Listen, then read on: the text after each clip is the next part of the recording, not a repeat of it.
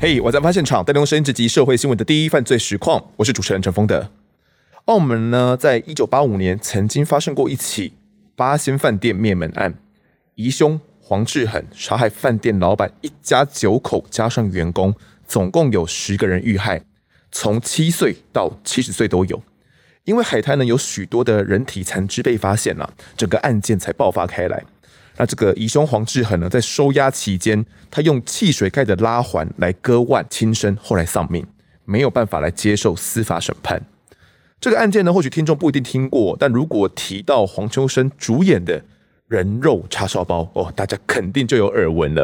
人肉叉烧包呢，其实当时的就是以这个案子来出发做改编哦。当年的八仙饭店灭门案发生过后呢，外界传言说黄志恒把死者的尸体制作成叉烧包，并在饭店里面出售。等于是说，他为了灭证，凶手呢把尸体绞成碎肉来制作成叉烧包，而这一些叉烧包全部都被饭店顾客们给吃下肚了。虽然到底有没有制成叉烧包，我难以查证，但这部电影在澳门、香港上映之后呢，造成了一股现象级的效应。影迷们看完后都说：“哦，不敢吃包子了。”而这样的犯案情节不只存在澳门跟香港电影当中，几年后在台湾既然也真实上演。先介绍这一集来宾是基隆刑大的小队长李兰泉，绰号是欧威。欧威你好，你好，呃是欧威。为什么会叫欧威啊？哎、应该是我从瑞丰局调到基隆市警察局的时候啊，我就开始接触到减速流氓这这个区块。嗯哼，那后来再衍生都废除减速流氓条例，改那个新立法的组织犯罪条例，嗯，我也承接这个业务。那同仁之间在跟我闲聊的时候，就专门针针对黑道帮派部分，就给我取这个绰号。就专门处理黑道，所以叫黑仔就对了啦。 是是是应该是这哦样，看来是黑道克星。不不不不不不， 那哎、那欧威，你有看过《人肉叉烧包》这部电影吗？有看过，但是最印象最深刻就是黄秋生所扮演的角色，嗯那他那种眼神，还有那种犯案后那种态度跟那个从嘴角渗出一点微笑的微笑感的感觉，觉，嘿，哦他那种应该是，我是觉得说，让我们在办案的时候去剖析人性的话，他是应该是用反社会人格，而且可能是小时候生活的环境，或是遭到霸凌，才衍生到现在，他会去加害另外一个被害人，也不、哦不会是因为有什么仇恨，嗯，就突发状况。这是这也是我们现在要去整个治安面要去克服的这个一个困境就对了。对对对对，嗯，好，那这一集呢，我们要谈的案子哦，这个口味会比较重一点啊。大家听开场白就应该知道会口味比较重，而且会重蛮多的。好，那如果呢有任何不适的话呢，会建议先暂停或者是跳过该一段。那我也会呃事前先提醒一下听众啊，请大家也斟酌收听。那请听这一集的我在案发现场。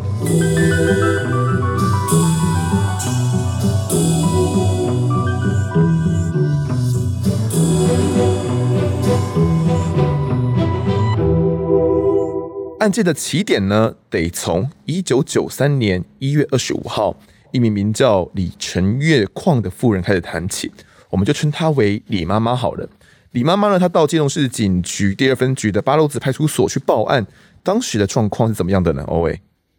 嗯，我们去调资料，他当初去报案是因为他的儿子叫李俊雄这个人，李俊雄外出去工作一个礼拜没有回来了，他弟弟李俊辉，李俊辉要找李俊雄，他在门口发现那部机车的时候，现场。就是在发生在那个八斗子派出所，所以他当地派出所有发现车子，但是一个礼拜已经不见李俊雄这个人了。所以是他的弟弟叫李俊辉嘛？李俊辉对，好，那发现他哥哥没有去上班，对对，而且他哥哥骑的机车就停在这个阿兰火锅店的门口，但是找不到哥哥吗？找不到了，所以他觉得很奇怪。他说：“哎、哥哥怎么一个礼拜没上班，也联络不到？”那时候他就找到辖区的派出所说报他哥哥失踪。嗯，是是是，好，你妈妈跟这个弟弟，他们印象中的哥哥李俊雄是怎样的一个人呢？他应该是喜欢喝酒，但是也不会去侵害别人，就是说水电工。嗯今天朝九晚五，应该是朝九晚五。那早上可能八，搞不好还更早，八点多就出门了。那晚上可能固定都五点多就回来，啊，收工之后就回来了。水电工大概的常他的习性应该大大概都是这样，啊哈，是顶多爱喝酒一点而已，是但没有什么太多什么恶习啦。不会不会不会。嗯听我们听他户籍是在这二分局辖区中传路，那去嗯测访他们这个李俊雄这个人，平常也不会跟惹事情，就是贪杯了，比较贪杯一点，啊哈是是。有一点饮酒成这种习惯就对了，有些人算贪嗯杯。妈妈印象中的他就只是这样子而已嘛，还是他其实跟家里面处的关系如何？比较没有互动，嗯跟妈妈比较互没有互动。他因为他就单一个人嘛，他就早上上班，晚上可能回来就是先去喝酒，喝完再回到家，已经已经醉了，所以才跟家里面也没什么互动，没怎么互动。也不会去关心自己的老母亲。对对对对，他是火狼巧给人家请吗？还是他自己去开业当一个水电工？他没有，他是算人家那种人力中介，现在派遣工了吗派遣工赚派遣工，在路路边啊，有的那要工的话，这边工头会带着他们去做工这种。啊哈，对，所以有可能有的时候他们的收入不是太稳定哦。这个这对样听起来，李应俊该雄应该是不太稳定，因为你如果户外的工作，如果碰到下雨天，可能就可能就延宕下来，就可能要拖个好天气才能施工。嗯哎、对对，应该有这个问题在。是。那李妈妈跟这个弟弟有讲到说阿兰火锅店是个怎样的店吗？阿兰火锅店它嗯一楼是摆冰箱，但是它实际营业地点是在地下室。哦哎、，对，所以不太起眼，嗯那、哼，他也不会去特别注意，机车停在门口很正常嘛。对，你骑楼当然是停在骑楼，骑楼可以停啊，停在骑楼嘛。嗯，他的弟弟有觉得说，哎、既然机车停在这边，会不会哥哥也是在这附近？他们有提出这样的想法吗？他们应该有去问，但是后来还是要求助警方，嗯因为人实际上真人人找不到嘛，嘿所以是求助警方说，哎、报失踪才能整个面去找这样。所以当时整个案件就进到呃刑事组嘛，那个时候不是侦查队，对，那个时候是刑刑事事刑事刑事组，刑事组开始来介入做侦办就对了。对对可是听起来原本就只是个很单纯的失踪案啊呐、失踪案是当初他报失踪案是派出所会受理，嗯，但是我们像我们警察的作为，他会在 key in 一个协选人口的部分，对哦，大家全国会去找嗯哼失踪人口，有的是像我们有的少女离家啦，哦啊，刚好跟人家出去，可能会在旅社啦，或是一些游艺场所碰到，嗯刚好碰到临检盘查，对，他身份比对出来，卫生联会通知家属，嗯，哦，就是通知监护人，是那成年的话，可能就是要你那个当初去报案的人，我们要他撤销，我们要还是要填记资料嗯啊、哼，有一个流程流就程对了。 SOP 的流程这样子。啊嗯对，所以除了报协寻之外，也也会报这个失踪的人人口，口他们之后可能小电脑或者是怎样去 key in 的时候，才能够查到说，哎、这个人原本是报失踪了。对对对，你们开始来做一个清查，你们了解李俊雄他的交友或者是嗯有什么样的状况吗？他的生活圈就是跟工人在一起，嗯但是他有熟识的人，就是经常出入地点在一些小吃店嗯，啊，其他的地点他可能应该是经济能力没有办法复合的复合哦啊，对所以基本上生活圈都在基隆那边而已。对对对，基隆，哦，那这样怎么会突然消失？听起来你们就有点也觉得很可疑嘛。 对对对。好，你们遇到这种案子到底怎么怎么查起来？我我这样听一听，能问的好像附近问一问，交友问一问，也就这样子的啊。到底什么样的查？嗯，如果是单纯他失踪的话，我们就全国警察大大家都有电脑嘛，嗯都会过滤。但是如果卡到命案的话，我们会从第一个，我像我们办案件，嗯，不管是真实案件或是有无名氏的案件，我们会先把身份确认出来，嗯哼，才能整佐证他周边的犯罪环境。啊哈，哦，像他阿兰阳路这边，我们就从这个环境才拓展出去的。哦，哎、是后来呢，这个基隆的警方啊，然后来着手进行调查之后，也对这个失踪的人哦李俊雄开始做一些访查，但是其实都没办法获得一些关键性的突破，所以这个案子放着放着也就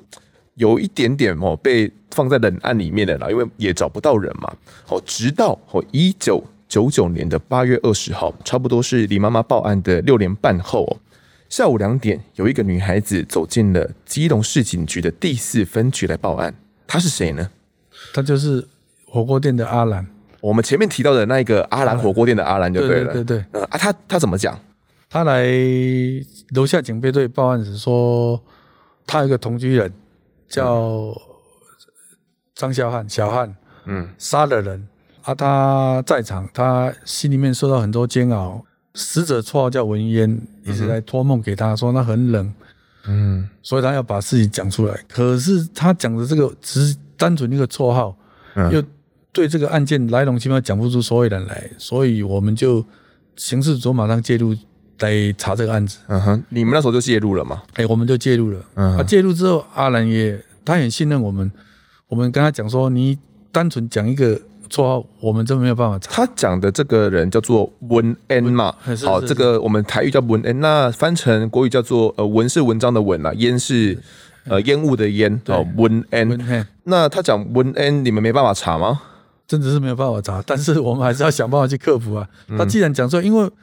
警察，我们像我们在办案件，我从警三十几年，对，那我们在整个侦办案件，我别人我是不知道，我常常会转换心境。嗯，像我今天我是一个嫌疑人，对，但也可能是一个被害人。哦哦，因为对我都会转换心境，因为嫌疑人有有一天也会也是被害人，也可能被被害人啊。嗯我们用同理心来这样啊，但是我们要侦办案件，我会反射我们的角色。嗯，我今天如果是嫌疑人，我要犯案，我怎么去规避行者刑哦，责跟逃逸路线，让警察来查不到？哦，所以你们那时候听阿兰这样讲，你们觉得他有可能涉嫌吗？我们当初怀疑他可能是，嗯也是可能涉嫌的、啊所以说我们先把他设定他也是共犯之一。嗯哎、他在场的公安之一，他可能是受到什么外力因素，他才来报案。嗯哼，对对对，啊，我们跟他讲，可是跟他聊之后，他也请求我们要保护他。 OK，好，那我们先来讲一下这个阿兰，她后面她一开始讲的很乱嘛，就是讲说这个呃温恩被她的男朋友叫肖汉，是不是？哎、肖汉哎，小汉，他叫小汉哦我，绰号他都绰称他绰号小汉，可是他后面名字是肖汉，所以人家叫小汉小汉。嗯哦对对对，呃，他姓张吗张？哎对对哎弓长张，张肖汉，然后绰号叫小汉。对，小汉把这个文恩杀了，然后他目睹了一切，然后最近梦到了嗯梦，梦到说这个文恩来托梦说他很冷，他很嗯冷这样子，然后阿兰也很害怕，受不了了才来报案。对，那他到底有没有讲一个比较具体的犯案经过？到底这个文恩是怎么被杀的？他讲是说他被他杀害之后，把他剁成羊肉炉卖给客人。但是他讲这个情境真是没有办法，就像德哥讲说人肉叉烧包这个潜力说，对，根本没有办法去想象说可能做这个事嘛。但是嗯我们就从刚刚一开始我讲的，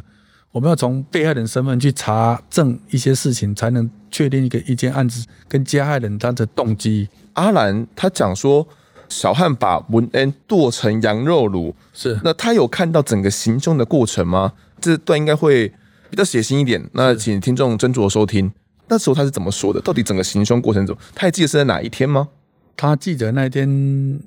一深夜的，嗯但是李俊雄是已经先来过吃过饭，又回程又过来，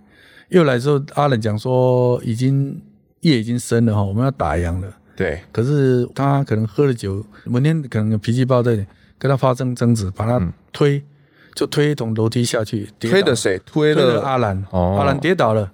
那当时在营业的负责人就是张小汉，嗯，张小汉他本来喝了酒，准备要收尾，他先休息一下，听到这个声音，他起来了，两人就发跟文天就发生口角，嗯哼，那口角之后就殴打起来了，殴打起来之后，张小汉他对那个工作环境太了解了，他就拿起的铁棒哎，就敲击的打这个文，嗯恩哦，但文天他据我们所知，他体格不高，嗯，不撞哎就不对撞了，哎，他一下就被击倒，又因为喝酒了被他打，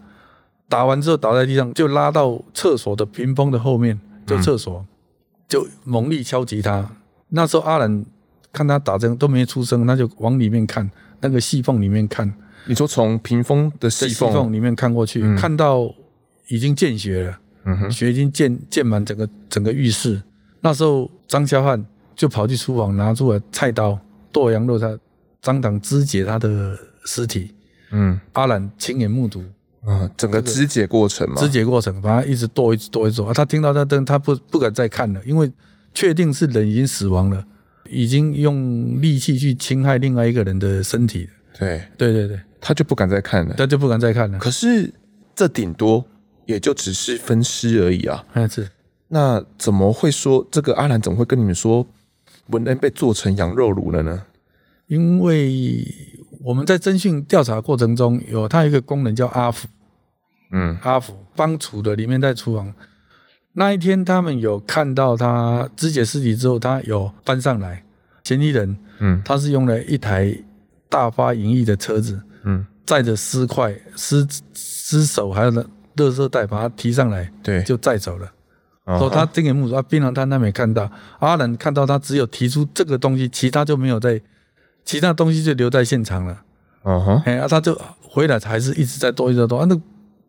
用我们的通信来来想说，里面已经没东西了啊、你在剁什么东西？所以他想说他妈煮成羊肉卤给人家吃了。你说他有问张孝汉吗？对着张家让煮了，煮掉了。他就这样口头禅跟他讲，我煮掉了。啊哎对对煮成羊肉炉了。对啊，张阿兰就吓到了，他就应该是恐怖情人，他就赶快就离开了，他就、他就他吓到了。他兰讲就是我们常常讲说容易辨识的东西，他把它抛弃掉了。头颅、嗯哼，我们的手指、脚掌，这是容易辨识的只，是你说这个东西煮进去羊肉炉也很难对很难不被发现嘛。对对对，容易辨识的东西，他就把它处理掉了。嗯，对那对不容易辨识的，就听他在他的厨房里面一直剁，一直剁，剁一直剁剁。对，就在浴室那边，他就在浴室这个地方，等于是他肢解尸块的地方。嗯，浴室哦，可是他后来没有再出门再开车了，没有没有没有，所以他就问了这个张小汉，张小汉就说煮成羊肉炉对了。 ，OK，他身为他应该是羊这个羊肉炉火锅店的老板娘吧？阿南火锅店是他开的吧？用他的名字，他们两个当初是同居关系，啊哈，同居关系。那他不会担心，假如这个文恩真的被煮成羊肉炉，然后被他的客人吃下肚会怎么样吗？因为我们从阿兰来报案，我们第一眼看到他的时候，我们吓到他，因为他牙齿都被扒光光，全口的牙齿，他上面牙齿有的已经不太整、不太完整了，东拔一西拔一个了。嗯，是怎么样？是掉牙吗？还不是怎是么他样？用他阿兰，我们问他说你牙齿怎么好像很老的人，然后七八十岁的人，他说没有办法，他也是他为什么会报案，他也是因为受不了张孝安的折磨，还有加上文渊来给他托梦，嗯他可能心里面谴自自我谴责啦，啊他也感到内疚说嗯这个不讲出来也不行，是，所以他说他的上排牙齿是被张肖汉用什么东西把老虎钳吗？老五钱就是老五钱，一根一根根对这样拔下对来，对对，不爽就给他拔一根，不爽就拔一根了、哇，这种恐怖钳太可怕了啊吧？对对对，所以说那那所以他是因为他想要跟别人讲被张肖汉发现吗？还是不然怎么会想要去拔他牙齿？嗯，应该讲说他是用一种胁迫的手段。嗯，你现场只有你一个人知道，对只要事情出了事情，就是你讲的。但是在这个前提之下，他要用一些暴力来限制他。嗯再来就是侵犯你的，可能会加害你。下一个被杀的人可能就是你阿兰了。他这样直接跟他讲哦。对对对对对。哦，而、我们也给他心理建设说你在这个情况下，你你要说，他说他也怕说他是不是嫌疑人，嗯，我说你今天有动手去帮忙，这个刑事责任是属于检察官他的他他他们认定哦他的认定。但是依我们来看，你根本没有去帮他，嗯你只是把这个事情隐瞒到现在，你把它讲出来，对，但是你还有个空间在，那由检察官来认定。我们应该是把案件破了才是最真的，我们要找到文念这个人，你今对天光讲也找不到这个人啊。嘿。哎，我们就是要想办法去找到这个人。后来我们怎么去查到这个文恩他的真实身份？我们有查到吗？有有查到，他住在中传路。嗯哼，是怎么查到的？就是我们从当初他讲的停放那部机车，那时候我们就从文渊开始查，第一查不到这个人，但是我们到邻近的槟榔摊，嗯哦，离他差不多有三四百公尺一个槟榔摊，我查访到文文渊是谁，他讲说这个文渊是住在中传路，嗯哼，中传路。那中传路我们就过去中传路那边查访，嗯，那中传路那边查访确实是查到一个叫文渊的男子，对，他的真名叫李俊雄。那我们再从他李俊雄的户籍里面再去查，他已经是失踪人口了。找到他妈妈，问到文年，然后文年他已经几年都没回来了啊，哦啊，所以这这增加我们的信心，诶，表示这个阿兰讲的又好像有一个所以然出来了。嗯，你们这样问，跟之前这个呃六点半前的这个报案都起来了，就对了。对，这个阿兰他在过程中有跟人想要试图去讲过吗？我想他相信他一定目睹到这个肢解的场景，一定是非常非常的害怕吧？他应该会想要去寻求协助吧？中间有有的这段过程吗？案发的现场之后，他有逃上来，他有跟楼上的槟榔摊讲说：“哎、小安太郎啊啦，他可是张小安，他在行凶过程中他停顿下来，马上上来，没事又把他拉下去。那槟榔摊那个小姐，因为他们两个人虽然是同居啊，但是经常看到他们在吵架，嘿，他也不以为然，说：嗯，那这个可能搞不好有两个人吵架，怎么杀人？怎么可能？嗯对不对？所以他就没有很刻意的去再去了解啊。隔了天又好了啊、嗯，还正常在做生意，哦所以他可能认为阿兰所讲的，可能就是因为情绪上的表达，所以就嗯也不会去再去转述说，哎、啊，张孝安张一阿兰公张孝安昨天是杀台人，狼安哦，对，对对对，可能只是单纯的揍他出气或什么对对对家暴的状况而已。是所以就没有再深追究。现在会细想回来，那个时候可能就是求助，说看到目击到杀人的时候，对哦，张孝汉才知道要上来要把阿兰拖下去、欸。对好，那阿兰还有说到，呃，他除了会被拔牙齿之外，他还有被怎样的对待吗？阿兰他曾在我们刑事陈述的时候，他有讲到说，张孝安动不动就拔他牙齿打他，嗯还有曾经把他带到一个山区，扬言说要把他踢下去，要把他下场跟文一样，让他找不到人。嗯，所以他很害怕，他又把这个事情讲出来，更对他更是更大的威胁。有对啊，只要这个事情如果被张孝汉知道，他一定没办法活命哦。对对对，在这段期间，因为他是七年半后才来报案嘛。张孝汉有跟他讲说，可能这个案子你也有份，类似这样的事情吗？他有讲出，我今天你在现场，就是刚刚我讲说，以我们来侦办案件，你在现场，你要去撇清，你要让像现在我们在侦办案件有证据证明力，对，那今天在没有物证的佐证之下，那就是人证的部分。嗯那当初人证就是张孝汉，张孝汉可以证明你是帮凶，但是你不能去佐证你没罪。哦哦，他他现在用这一点来约制他，说你只有你在，搞不好是说你拿钞袋给我，你是帮助犯，嗯也可能啊。所以阿兰就是他在没有什么法律常识之下，就被他用这种言语，还有另外人身侵害的暴力行为，让他隐匿了这个案件，隐匿了七八年。是，就是今今天只有我跟你在场，对如果你敢讲出去，我就一口咬定你，你就是帮助犯，你就是跟我一起把这个文恩杀死的人。对，哦，所以这个阿兰才会拖了七年半。那好像呃，我查到的资料还有说，有一件外套好像跟这个阿兰也有关系，是不是？他阿兰看到他包裹东西，是他张孝远跟他讲，我用你的棉被包裹。嗯，用你的东西来包裹，到时候出了事情，你就是嫌疑人。啊所以说，张交汉他在每个犯罪的整个阶段，他应该说他每一刀下去会什么后果，他都用极尽心思来把它灭证。所以他可能连连家都不敢回了。没有没有，他不敢。然后就是我们记得他好像是南部人，哎嗯，南部人，他不是基隆人。接到报案的这时候，阿兰来报案，这个时候他还跟张孝汉他们两个有交往关系吗？我们受理阿兰来报案的时候，他就是在我们保护之下。嗯说应该是他们已经有离开一段时间，但是离开多久我们不知道。嗯嗯嗯，那阿兰在我们人身安全维护之下，他跟我们讲了很多事情，是。就张教案怎么暴力这样这样。那这个阿兰的火锅店的这个羊肉炉店不用经营了吗？还是那时候已经没开了？接到这个案子开始侦办之后，下去的时候是一间收藏一些回收的物品，嗯哼，一对母子住在下面，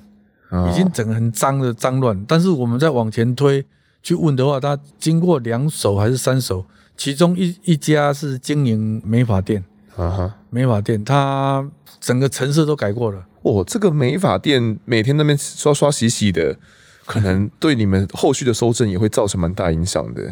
几乎找不到什么证据了，嗯是，然后最后面来报案的时候是母子的嘛，他们是是做回收的，是不是？还应该怎是样捡一些回收回收回嗯来，哼所以里面比较脏乱一很点，脏乱。你们也不太好去搜证就对了啊对啦。对，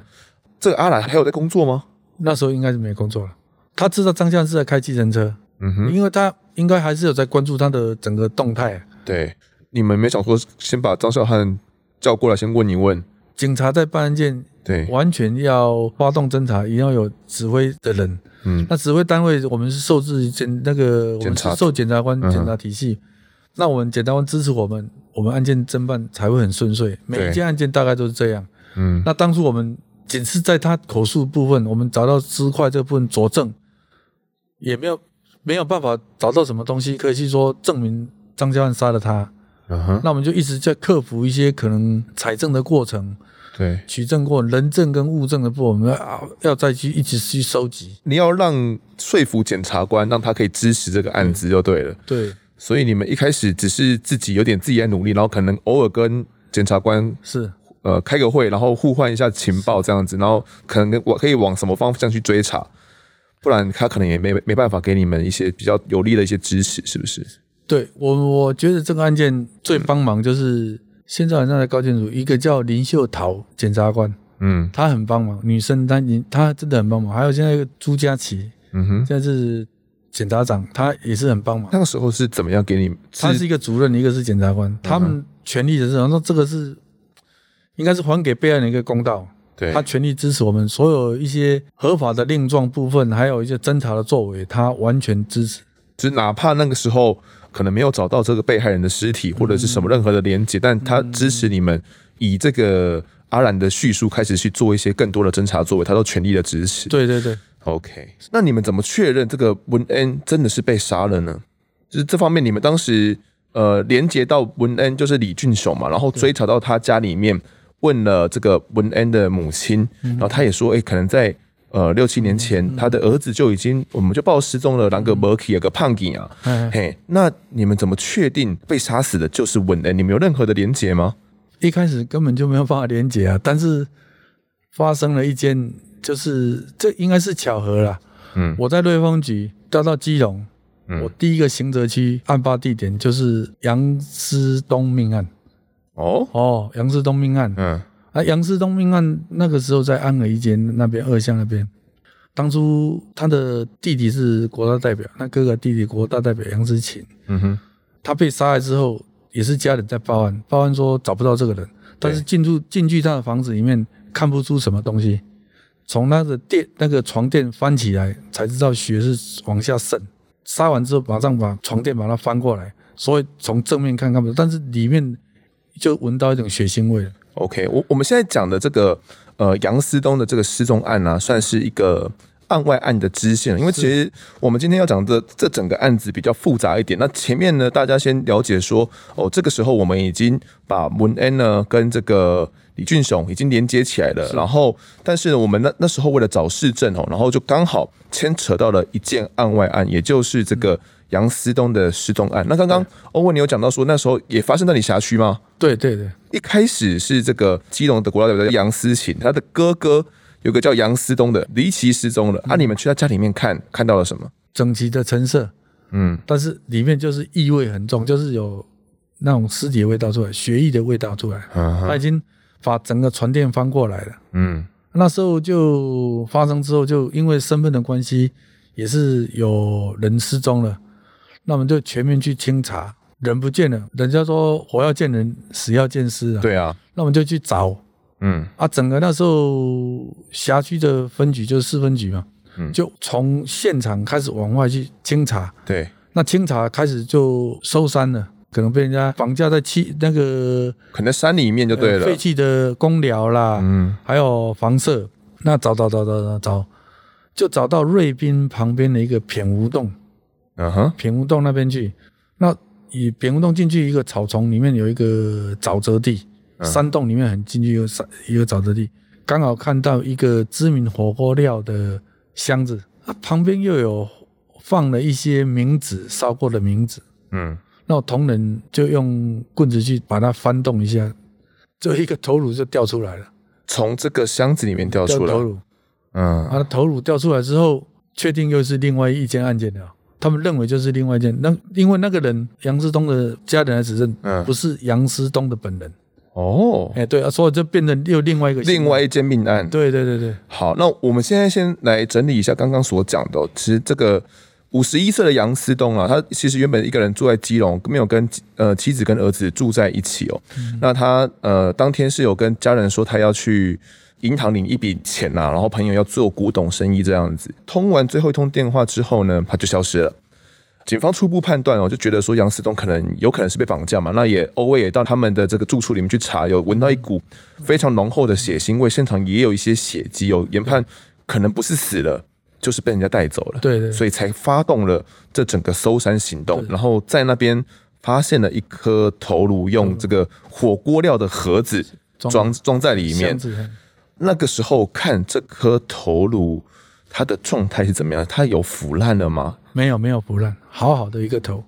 嗯哼，好好的一个头，所以说是这个是应该是冥冥中啦，嗯，刚好也发生杨思东命案之后，去找到那个头。如果经过一个礼拜之后，嗯因为天后的关系，搞不好被野狗、其他的动物去把它啃死掉，嗯哼，或是去长蛆也可以把整个面貌都已经把它侵蚀掉，说也没有办法辨辨识了。对还好现场去那个头颅都是完整的一个头颅， ，OK。杨思东失踪案发生的时候是在一九九三年的二月二十五号，也就是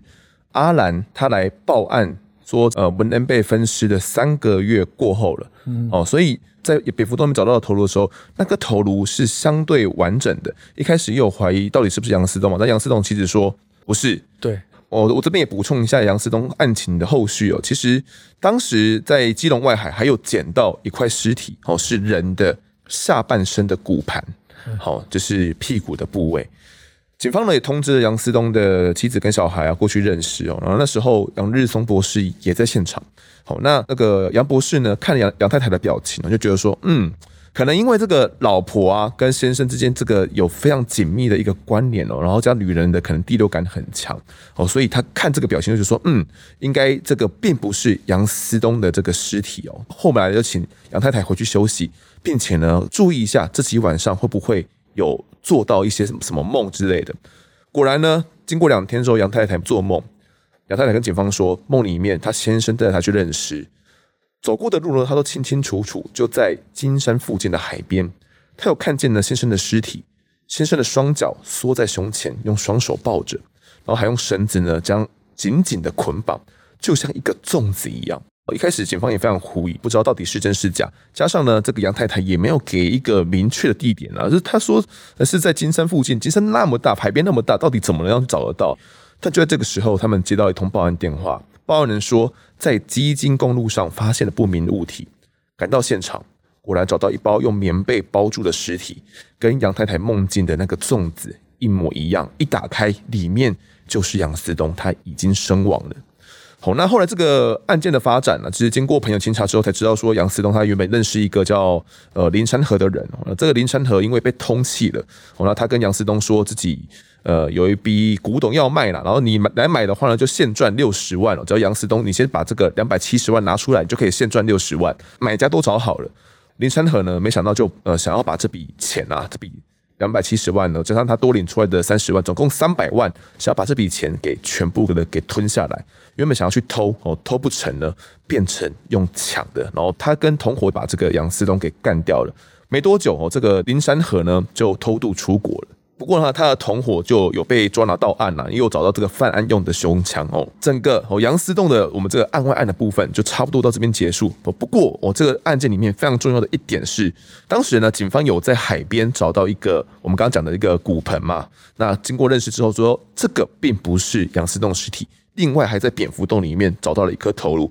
确认也不是杨思栋的尸体。除此之外呢，还有在蝙蝠洞附近的山区，在在找到这个头颅之前哦，前几天就有找到一个大腿，三个都确定并不是杨思东的下落，因为杨思东后来被找到，整个人好好的，并没有被分尸。那这三具的这个残肢到底是属于谁的？那个时候有比对出来吗？欧维，那时候没有比对到对象，嗯哼，因为他当初找到的时候，那时候根本就没有比对到死者的身份，嗯哼被肢解的。那依通档程序，由那时候当初的台北县政府用无名尸来处理掉，把这三个尸块除掉，就放在同一个袋子，就葬在那个大寮路二号对面的那个公墓。嗯哼，对，基隆那边的，瑞芳瑞瑞芳那边的瑞芳工业区下面一个大寮路二号，嗯哼，整片是公墓，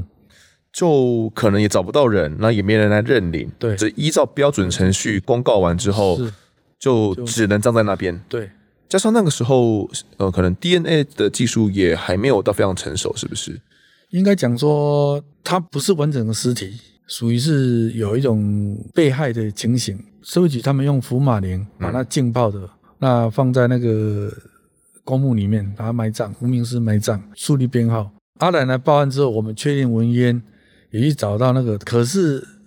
找不到这个所有人。他说他被杀掉了。嗯那我们就从基隆，他因为他讲案发地点嘛，我们查基隆市的殡葬管理所，查台北县的殡葬管理所，查不到所有人，没有这个案发时间的无名尸找不到，最后才回到区公所，对方区公所，对方区公所去凶手查，他才查到他用手写的步子写出来，因为那时候电脑还没有开始上轨道建档的作业，嗯，我们就从那个步子来找到。那个时候吻合点有品无洞、头颅、臀部的部分，嗯哼，还有那个大大腿的，把它埋葬起来。哦，所以我们就要还是要找出这个尸块来做 DNA 比对啊。我好险有这个手抄本有找到、欸，哎，对对，嗯，对他们就葬在这个公墓嘛。我们后来有去把这公墓把它歪开来看一下里面到底是什么嘛。讲到这边，我也又很离奇的，嗯，这个公墓是当初我八十一年待瑞芳分局所服务的派出所，是哪个派出所？大寮派出所，哦，也是我的我的派出所。对对对，那我们去的时候，就也是这件案子就报检察官指挥，嗯，那我们到公墓去，我们依那个编号来找，因为光找这个无名尸啊，找文烟这个无名尸，我对们就找了差不多有快半个多月哦，半个多月。你说那边太大了，是不？就是我们就从整个公务机关这个查、哦查证的过程，因为我一开始认定是基隆嘛，嗯，又回到原点，哎、那个是属于对方局是台北县，我们又找到台北县，是台北县又找不到，又回来从最低层的区公所区公所还有一个一个早起。找找，最后才翻到这个编号。嗯，那到那边之后，我们去的话，我是觉得警察在工作是案件会找人，但是警察没有选择案件侦的办权权利哦对对对，我们去，嗯那我们就找了藏仪社去，嗯，藏仪社开挖，第一个挖起来那那一带，它编号是三个哦，第一个挖下去就是那个，就是头颅吗？没有，它是整个袋子拿起来，这个就是尸块，因为无名尸有的是整整具的尸体啊，嗯哦哼，它是整个尸块拿起来。拿起来打开的时候，我们就拿到公墓下方有一个产业道路，嗯打开福马林到处，它头是好的，嗯，头颅是好的，还有一点胡须还在粘在上面，就把它放在马路上，尸块还有大腿的部分，我就把它的，呃因为人眼睛闭着跟张开是表情是不太一样的，不太一样，那时候我就把它眼皮撑开，是。想看一下它全貌是怎么样？对，，全貌长，因为它已经有呼吸了，全貌长，它呈没有血色的头颅了，但是撑开之后，它眼皮会慢慢又滑下来，嗯因为经过福马林拍完照给他家里，家属又不太敢确认，不太确定这个人到底是不是文恩，是不是那个李俊雄？因为经经过了这么多年了，嗯他们又不敢去很正面去看亚姐，就不太去敢正视这个头颅。哦啊，当初挖开了这个叫做对方第七公墓的地编号一七九三号的这个无名尸，所以等于是那边有非常非常多个无名尸都会可能会葬在那边就对了。只不过这个一七九三号，我们当时在那个时间点搜集到的三个尸块，就把全长把他们葬在葬在一起对。他们也不敢看，就有点难辨认了。那我们刚刚前面提到的这个头颅嘛，有泡着福马林，对，那其他的尸块，包含这个屁股，包含这个大腿，也都泡了福马林吗？是都浸在同一个塑胶袋里面，哦，塑胶袋，它是用塑胶袋装黑着啊色。塑胶袋装着、啊，防水的，它绑着把它放在土里面的。哦，哎对。我们跟大家讲讲一下什么是福马林哦。如果大家有常看一些电影，类似一些电影的嗯话，我哦可能会在实验室里面看到类似这样的东西，或者是呃，可能以前在上一些科学课啦，还是什么课的时候，会看到一些福马林的标本哦。嗯哦，其实福马林是一种含有甲醛的水溶液啊，具有防腐、消毒跟漂白的作用哦，在医学上常用在呃保存一些病理切片呐、嗯或者是呃病房消毒等等。那我们在实验室或电影里面看到的那些玻璃标本呢，它里面所浸泡的那个液体，哦，其实就是福马林哦，它可以防止这个尸体腐败哦，然后把它制作成一个标本的状态。嗯所以那个时候，呃，欧文你们把它从袋子里面拿出来的时候，这个胡须都还是完整的。两边的胡须还还在，一点点的嗯毛毛的还在。所以说，我们看案件，我们都会从像我们在侦办案件到刑案现场，嗯我们不可能说，哎，这样看完就交给检察官，都要报相验。嗯到一个死亡案件现场，通常依我的个性，我们是会去翻动一下，嗯，但是确认一下但是状况不能呃破坏现场。对然后搞不好他身上刚好插了刀，他就那就是那就是外力介入。，对对如对，果单纯是可能心肌梗塞，我们也不能把它混为一谈。嗯那通常在这种心态，在办案件的情态下，我是就是会去把他眼皮撑开，撑开之后最完整的真面貌嗯给家属来确认。因为可能闭着眼睛，家属也不知道对对对对到底是不对是，对也对看不太出来。对对，你观察这三个尸块的切口是怎么样的？你要说完整也很完整，不完整它有重复的刀切的部分下去，哦，你看得出来有重复这重复样，刀切的部分，但是我啊嗯尸块我不会去刻意，嗯因为我我只要找到人头，还有 DNA，嗯还有特征点，家属只要确认的话，用 DNA 去比对，这是科学的办科学的辨识方式。对，但是问题所在了，他经过福马林 DNA 们采证不到啊，哎，DNA 采证不到，嗯哎，对，没有对啊。我们那当时是法医研究生石台平他们来协助我们，检察官请他们来协助我们。是，单纯这个头颅家属又不敢不敢直接用百分之百的确认的话，情形下，我们还要去找其他的佐证方式嘛？来证明这个人真的是这个文呃文恩呐、对对然后这个人就是李俊雄本人的尸体哦。好，泡在福马林的这三个尸块 DNA 又验不出来，嗯，所有线索几乎都已经串成一条线。聪明的听众呢，可能已经有答案了。不过呢，在更新之前，可以当一下侦探，推理看看这整个案子的发展。不过，仅仅不能只靠推理啦，又该怎么去证明呢？我们下一集再来解答。这集的我在案发现场就先谈到这边，也谢谢欧威的分享。谢谢德哥，谢谢。好，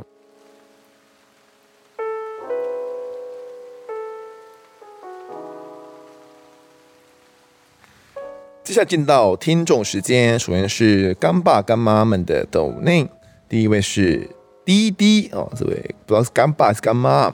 他说期待节目冲上第一名，相信一定会的，加油！给了我一个大拇指跟笑脸哦。我这个冲上第一名是难以想象了，我不敢想象，就是呃，其实前阵子我们有曾经冲上第七名过，那不管怎么样哦，能够有这样的成绩，跟这些大神们就是在同一个排行榜，在前十名就很。觉得很猛了啦。那如果大家支持我们的话呢，就多推坑吧，让大家多订阅、多留言。我们的 Apple p o c k e t 上面呢，其实还是缺少很多这个留言讯息的、哦。下一位干妈是维若娜爱可乐猫，她说：“请 Q 妈跟风德喝咖啡。”虽然不希望台湾一直发生命案，但希望节目可以长长久久做下去。我在案发现场是除了阿善师外呢，他会准时收听、认真收听的节目，不管一周两更或一更哦，只要节目内容水准不下降都好。好，谢谢这位。哦，就是不管节目更新怎么样了，我相信呃节目的内容不下降是我们的一个底线啦，就是维持现状，持续的更新下去，不管是一根两根，那之后会有如果有变化的话呢，会再跟听众们呃来告知。听众的投稿时间。基本上在这一集的时候啊，我们的那个鬼门已经关了啦，在播放这一集的时候，已经更新的时候，鬼门已经关了。哦，那但是我们之前在呃鬼月期间呢，有收录到的所有的案件呢，我们都会会在呃接下来的集数里面慢慢的练出来哟、哦数量还 OK，会有连续几集，还是会有这些投稿的内容哦。那也希望呃听众们呢都可以喜欢这些的经验分享，都是非常宝贵的哦、好，那今天要投稿的是 Irene，她从加拿大多伦多来投稿。她说这是她在练高二的时候回台湾遇到的事情。当时候呢，由于阿嬷眼睛做了手术，不方便在家里面活动哦，于是爸爸就请她带着阿嬷呢到家里面附近的这个姑姑家哦来暂住哦，就是 Irene 去这个姑姑家里面住了。那多一点的人来看阿嬷，那比起他们只有两个人，说她跟阿嬷还要好一点。那一阵子呢，在姑姑家总共有五个人住哦，除了她之外呢，还有阿嬷、姑姑、姑丈、表妹，还有她，总共五个人。那姑姑家呢是透天哦，一楼是做生意的地方哦，二到四楼则是自己住的地方，还有这个顶楼天台。案发的那一天呢，早上表妹已经出门去补习了，要到晚餐时间才会回家。那姑丈建议说呢，是不是要到附近的这个素食餐馆哦？附近大概走路两分钟去那边吃午餐。那姑姑跟阿妈呢，就先出发走过去。五分钟过后，姑丈也到了，哦他们三个人就一起吃饭。但没有想到，一小时后回到家里面，家里面的却不只有四个人而已。那一天呢，他其实跟干妈约好要去逛街了，这个 Irene，所以他呃就上楼了，准备要换个衣服、包包，才准备出门哦。阿妈就开口说：“哎呦，很漂亮了啦，赶快准备出门哦，不要让干妈来等。”我想一想就觉得说，好吧，就这样直接出门吧。但也因为这个念头呢，让他逃过一劫哦，没有上楼去，他直接从一楼出发，搭捷运到高雄跟干妈会面。这个时候呢，家里面剩下阿嬷、姑姑，还有他们两个人待在二楼的房间里面，哦，然后到处走动。姑丈呢，则是到了三楼的主卧室里面去睡觉哦。一直到晚上的时候，他回到姑姑家，比他先早一步到家的这个表妹呢，就在他三楼的房间里面尖叫了起来。他们一家人呢，全部冲到他表妹的房间哦，因为他当时呢，呃，表妹跟这个 Irene 是睡在同一个房间里面。进到房间的时候，他们一开始都还不知道发生什么事情哦。这时候，表妹开始哭起来。他们发现呢，房间里面的所有衣橱、柜子都被疯狂的搜刮过。老实说，作案手法非常专业，因为现场呢表面上没有任何异样哦，但是只要一打开衣橱呢，就会看到这些柜子呀、啊跟抽屉都有被翻找过的痕迹，包含他的这个行李箱啦，那 Irene 的几千块的加拿大币友也没了。顿时间，他就想到，诶，为什么家里面有三个人？有姑姑、有姑丈、有阿嬷，为什么会没有人发现这件事情呢？而且家里面是透天的、哦，顶楼也不会有人来跳过来。一楼的后面呢是锁死的铁门跟门窗也没有破坏。他想一想之后觉得说，哇，歹徒应该就是从大门进来的，也从大门出去，因为呢大门完全没有破坏的痕迹。不过他们一楼是在做生意的哦，一楼大门还有闭路的监视器，出入呢都能看到谁进进出出。到底是谁有办法潜进来他们的屋里面这样犯案？最后警察来了，然后警察最后面推论说，他们已经被盯上一阵子了哦，生活作息都被观察，才有可能这样被光天化日之下攻击。那歹徒呢，可能是在他们四个人出门吃饭的时候，趁家里面没有人的短短空档哦，运用科技商品去遥控闭路摄影机呢，不让它运作。之后呢，用万能钥匙直接从大门打开进去，并且呢转头锁上。当他们吃饱饭回到家里面的时候呢，这个时候应该这个歹徒还在他们家里面。他们原本在一楼聊天哦，可能这个时候歹徒没有想到他们四个人那么快就回家，他就干脆躲在家里面伺机行事。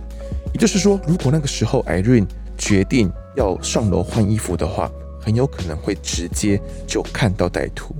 后来姑丈也说，他在睡午觉的时候，隐约有听到他主卧室的门有被推开，因为门上呢有放小风铃哦，所以进出都会听到铃铃铃那种声响。他以为是姑姑，所以没有起身呢，就继续睡觉。想必呢是歹徒搜刮完他表妹的房间之后呢，决定要继续去主卧室来下手，但推开门发现床上有人在睡觉，所以歹徒呢决定要放弃，轻轻的拉上主卧的门，然后来离开他们的住宅。没有人知道歹徒到底在家里面停留了多久，也没有办法想象，如果他决定要伤害了他们家里面的任何一个人，那会怎么办？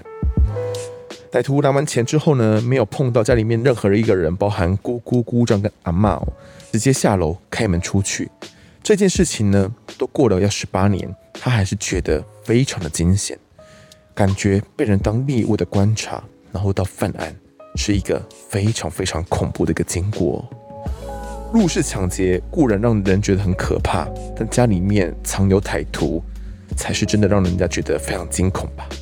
好，Irene 的投稿就到这边。其实我听完这个案子，我就觉得说，嗯、很难想象啊，就是他连这个闭路电视都可以去控制、哦，让他没办法去运作，所以不知道说这件事情到底是不是熟人所为哦。其实那时候警方侦办应该最后面也没有抓到到底是哪一个歹徒潜藏进来哦，也很难想象这个歹徒竟然就跟他们可能在同处在同一个空间里面偷偷的躲藏起来。如果发现的话，会不会从窃案变成抢案呢？好险一切平安无事。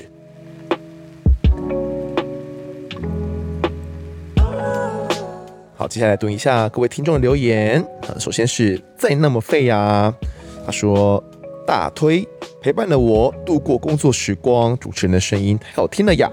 希望有机会可以介绍十大枪击要犯之类的题材。好，这个十大枪击要犯的，我我也蛮有兴趣的哦。我在，但人不太好找，我再试试看。下一位是九四八七九四八七七，他说 EP 三三三四呢，这两集他说实话他完全不敢听。这个社会案件他有印象哦，那最有印象的部分是丢包尸体到医院的新闻画面。当时他才国高中而已哦，对这一则新闻其实没有太多的感受跟记忆。但事隔多年了，他已经有一个一岁多的儿子了。最近看到当初事件的采访影片，其中有新闻媒体采访负责此案的警员，警员有说凶嫌是如何虐待浩浩致死的过程哦，他完全听不下去，对于此案呢多了太多太多的感触了。他看着他儿子哦，他没办法理解为什么有人可以做出这样的事。法官所谓的教化可能性究竟在哪边？丢包尸体到医院就比较有良心吗？那当初那些杀人弃尸到河里的不就笨蛋，直接去丢包到医院会比较快？为什么被虐死的不是刘显跟潘女所生的女儿？我相信这是自己身为人父人母之后，那听浩浩的案件应该特别会有一些感触、哦。其实很难想象啊，这个他说丢报到尸体到医院就有良心的这件事情，其实我也自己也是比较难以认同的。